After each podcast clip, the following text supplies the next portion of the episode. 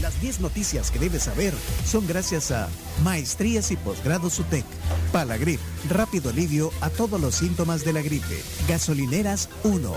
La aventura está con uno. También es presentado por Global Alimentos. Recuerda que están disponibles las canastas de Global Alimentos para que puedas aprovechar en esta Navidad desde 6.99 hasta 26.99. Globalalimentos.sb en redes sociales si quieres más información y si quieres verlas también. Bueno, 10 noticias que hay que saber. Ahí va. Eh, antes del tema del día, adelante con la noticia número 1. Diputados oficialistas apresuran dictamen favorable para aprobar reforma de pensiones esta semana. Eh, la, la, diputada de Nuevas Ideas, que estuvo en la televisión, por cierto, eh, Sueci Calleja, dijo que están corriendo con esta aprobación porque quieren que la ley entre en vigor a partir de enero de 2023. Por otra parte, los diputados de la Comisión de Hacienda de la Asamblea Legislativa dictaminaron también eh, ayer la ley de presupuesto general de la República asciende a 8.902.6 millones de dólares con una brecha de 1.139 millones.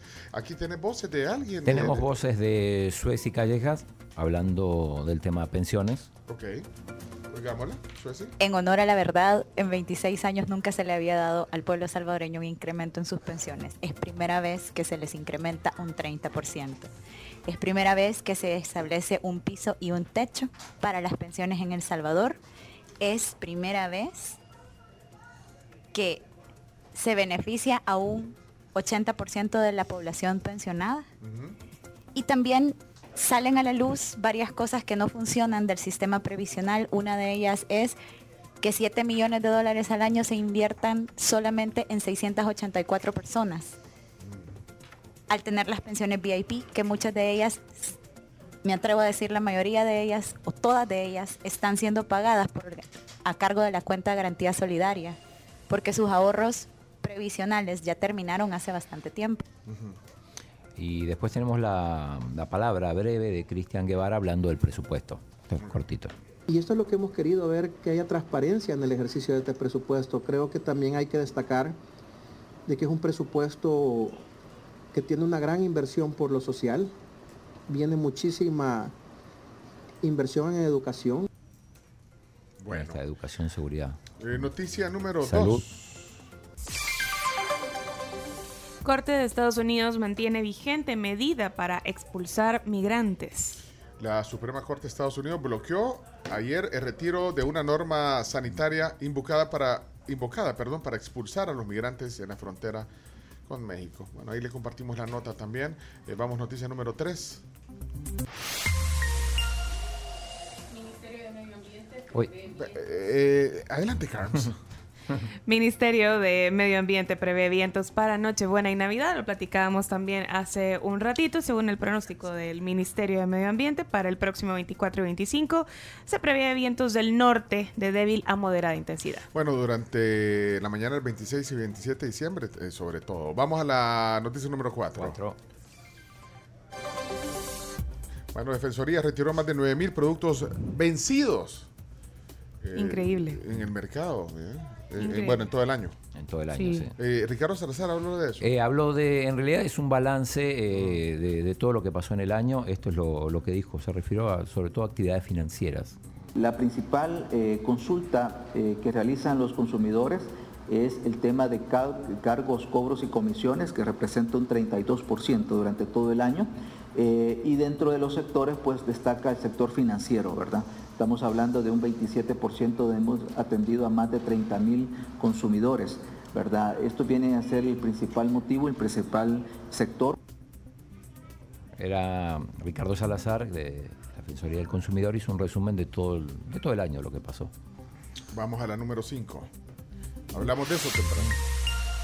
Fallas en equipo de ANDA mantendrá deficiencia en suministro de agua en zona de la cima. Bueno, avisó ayer, anda, ya eh, van a haber deficiencias en la cima 3, Jardín de la cima 1, 2, 3, San Nicolás. Bueno, esto es sureste de la capital. Eh, dijo en su cuenta de Twitter que es por una falla electromecánica en la red de bombeos en la zona. Así es que eh, los cazafugas no, las, pipas van a llegar. Qué grande, Rubén. Un héroe nacional. Saludos a Rubén Alemán. Eh, te dijera que nos diera una declaración sobre la falla que hay, pero tal vez nos deje un audio. Bueno, vamos a la número 6. Papa Francisco nombra al salvadoreño Evelio Mengíbar como obispo auxiliar de Washington, D.C. Es la arquidiócesis de Washington. Tendrá dos nuevos obispos auxiliares, entre ellos el salvadoreño, Evelio Mengíbar Ayala. Son eh, nombramientos hechos eh, por el Papa Francisco. Noticia número 7.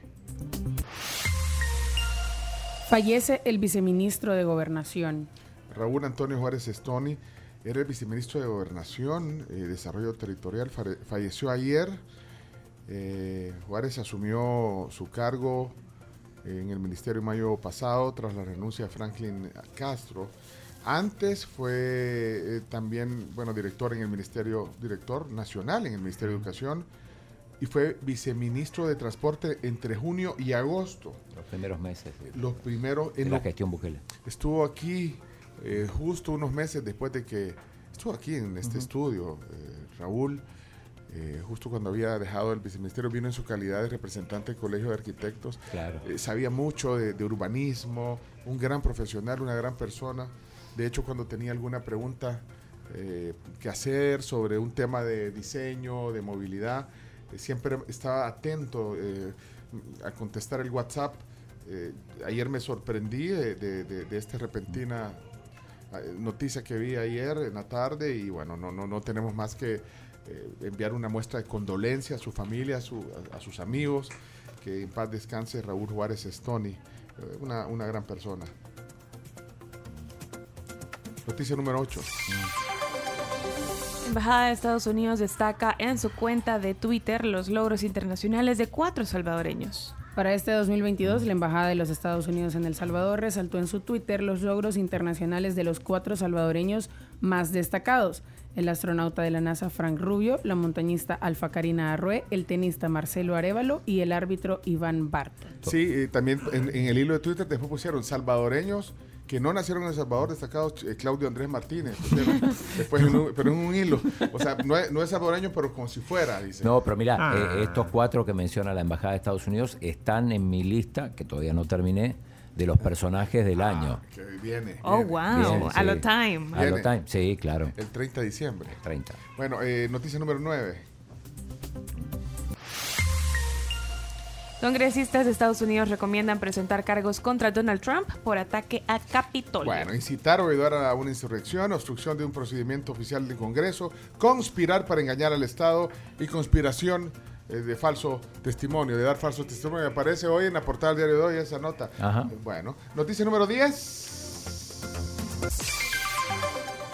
Consulta que convocó Musk determina que debe renunciar a la jefatura de Twitter. Él puso una encuesta, ya lo comentamos. ¿Quieren que siga yo eh, gerenciando, manejando Twitter? ¿Sí o no? Lo que ustedes respondan en la encuesta, yo haré. Y la gente dijo que se vaya. Mm. ¿Eh? Que se vaya. Que se vaya, pues. Váyanse. ¡Que se vayan! ¡Váyanse! Y ahorita están bloqueándole los de Twitter la cuenta al chino porque están poniendo. A decir eso, te van a bloquear la cuenta en Twitter. Es que lo dices Ernesto Castro. bueno, hasta aquí 10 noticias que hay que saber. Eh, ya, ya estamos. Vienen los niños. Hoy, hoy son los protagonistas. El tema del día: Mini Tribu, Sebas, Santi, Ana Sofía y Rochelle hoy aquí en el estudio. Y van a contar chistes, por supuesto. Ya venimos, le doy la pausa.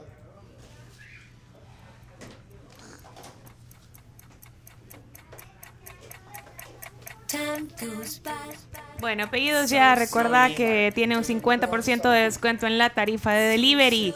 Baja la app y también te recordamos que en Foodem ya es Navidad y es un buen momento para compartir salud visual con tu familia y amigos.